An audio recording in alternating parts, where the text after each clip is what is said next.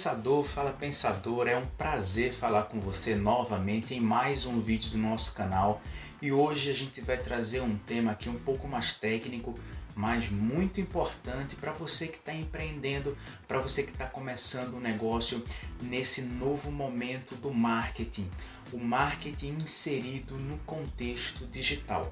Você já deve ter percebido que cada vez mais as empresas estão se relacionando com os consumidores de uma maneira diferente.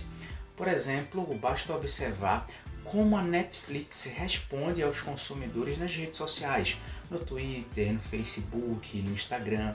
Outro exemplo é como a Magazine Luiza, a modificação, né, a criação ali da Magalu é, e a forma como ela vem se posicionando nas redes sociais sobre temas importantes no Brasil. Tudo isso é um movimento que tem muito sentido estar embasado em um conceito do marketing chamado de brand persona.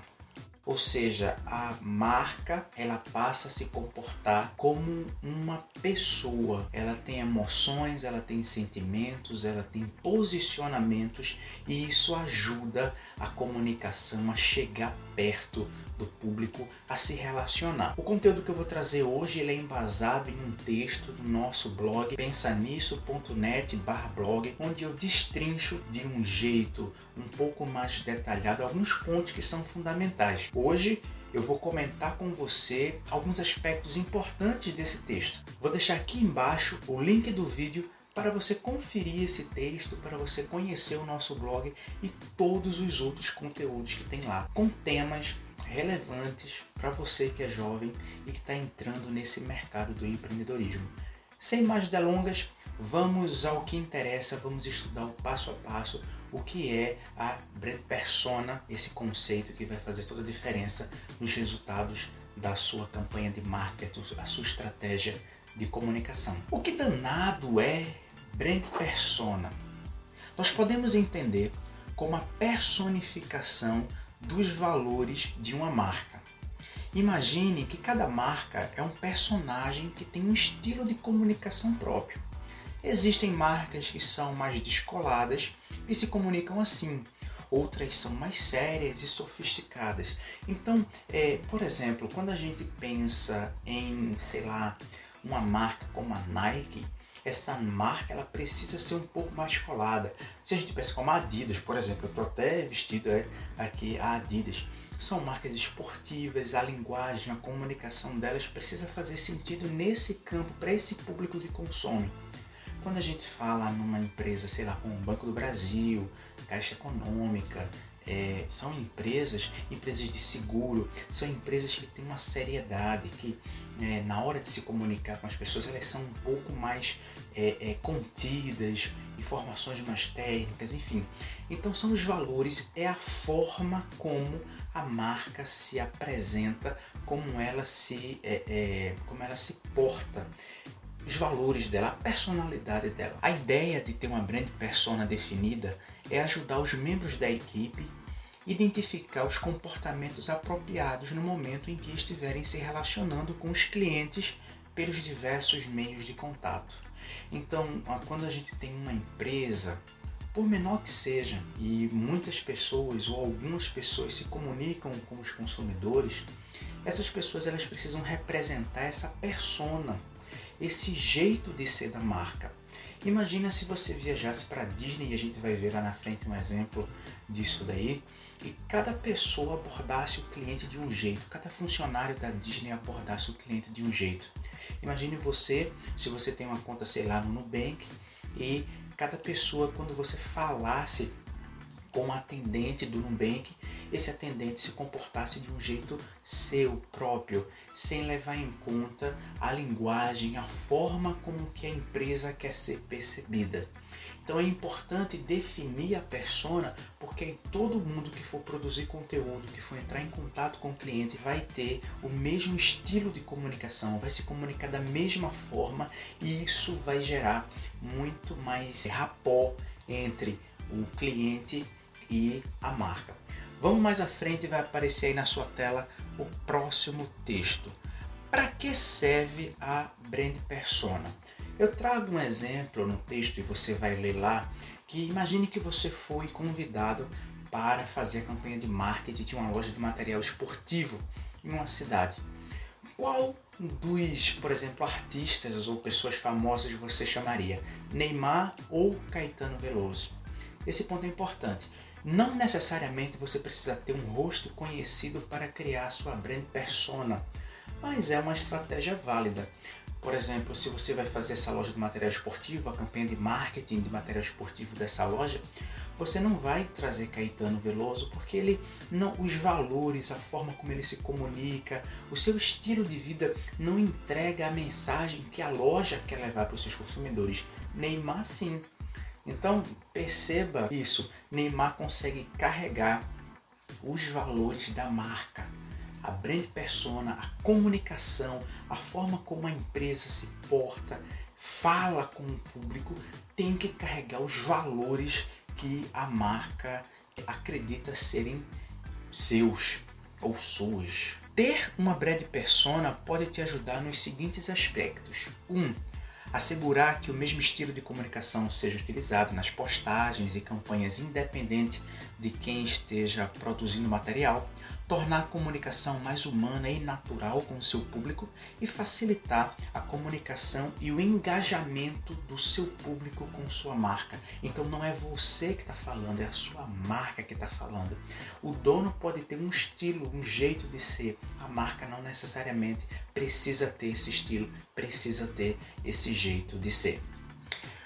Vamos agora entender como é que a gente pode planejar a sua brand persona, ou seja, o que é que você, você que está aí começando seu negócio, você que está montando o seu consultório, você que está, enfim, não importa, não pensa que isso é só para empresa grande, tá? Toda empresa grande invariavelmente começou pequena, nem que seja com uma ideia, com um sonho de alguém. Então, como é que você pode criar a sua brand persona? Vamos lá. Para que sua brand persona seja feita com sucesso, pense que sua marca deve ter sentimentos, emoções, estilos, ideias e posicionamentos. Pense na sua marca como uma pessoa. Independente de você, pense ela como uma pessoa. Observe atentamente quatro aspectos que são pilares da marca, quais são os aspectos mais importantes para sua marca. No nosso caso do, da Pensa Nisso, os pilares fundamentais da nossa marca é educar e informar. Então, todo o conteúdo que a gente faz, a gente busca educar sobre algum tema, sobre algum assunto e informar é, com coisas que sejam úteis para a tomada de decisão aí que você está tendo, você que está assistindo está tendo. Então, os pilares da marca é o primeiro aspecto que você deve levar em consideração. A essência da marca é o ponto 2. Podemos entender como essência da marca as características que compõem a personalidade da empresa. Tomemos o exemplo da Disney. Entretenimento, diversão e família são os nortes que guiam a construção do negócio da multinacional americana. Então percebe, entretenimento, diversão e família. Tudo que ela for fazer é, vai levar em conta esses três aspectos que são fundamentais. Promessa da marca. Se trata de um acordo com os seus consumidores, agregando valor ao que você oferece. O que os clientes podem esperar ao adquirir algo que você oferece? Tomando o exemplo de novo da Disney, você pode esperar encantamento, momentos inesquecíveis, coisas que vão te marcar. Isso é a promessa da marca, é a promessa que a Disney tem. Qual é a promessa da sua marca? Aqui, quem segue os nossos conteúdos a pensar nisso, percebe que a gente promete muito conteúdo, conteúdo de qualidade. Tirar as pessoas da superficialidade quando o assunto é marketing, quando o assunto é empreendedorismo, quando o assunto é carreira, enfim, é trazer reflexões muito mais aprofundadas do que essas que tem por aí, que todo mundo se acha especialista, alguma coisa sem nunca ter lido nem três livros sobre o assunto. Aqui não. Então, assim, é, é importante que você também tenha em mente esse tipo de coisa. E o quarto é a declaração de missão. É a expressão clara do motivo da existência da sua marca. Por que você faz aquilo que faz? Por que a sua marca, o seu negócio faz aquilo que faz? Por que existe? Para quem existe?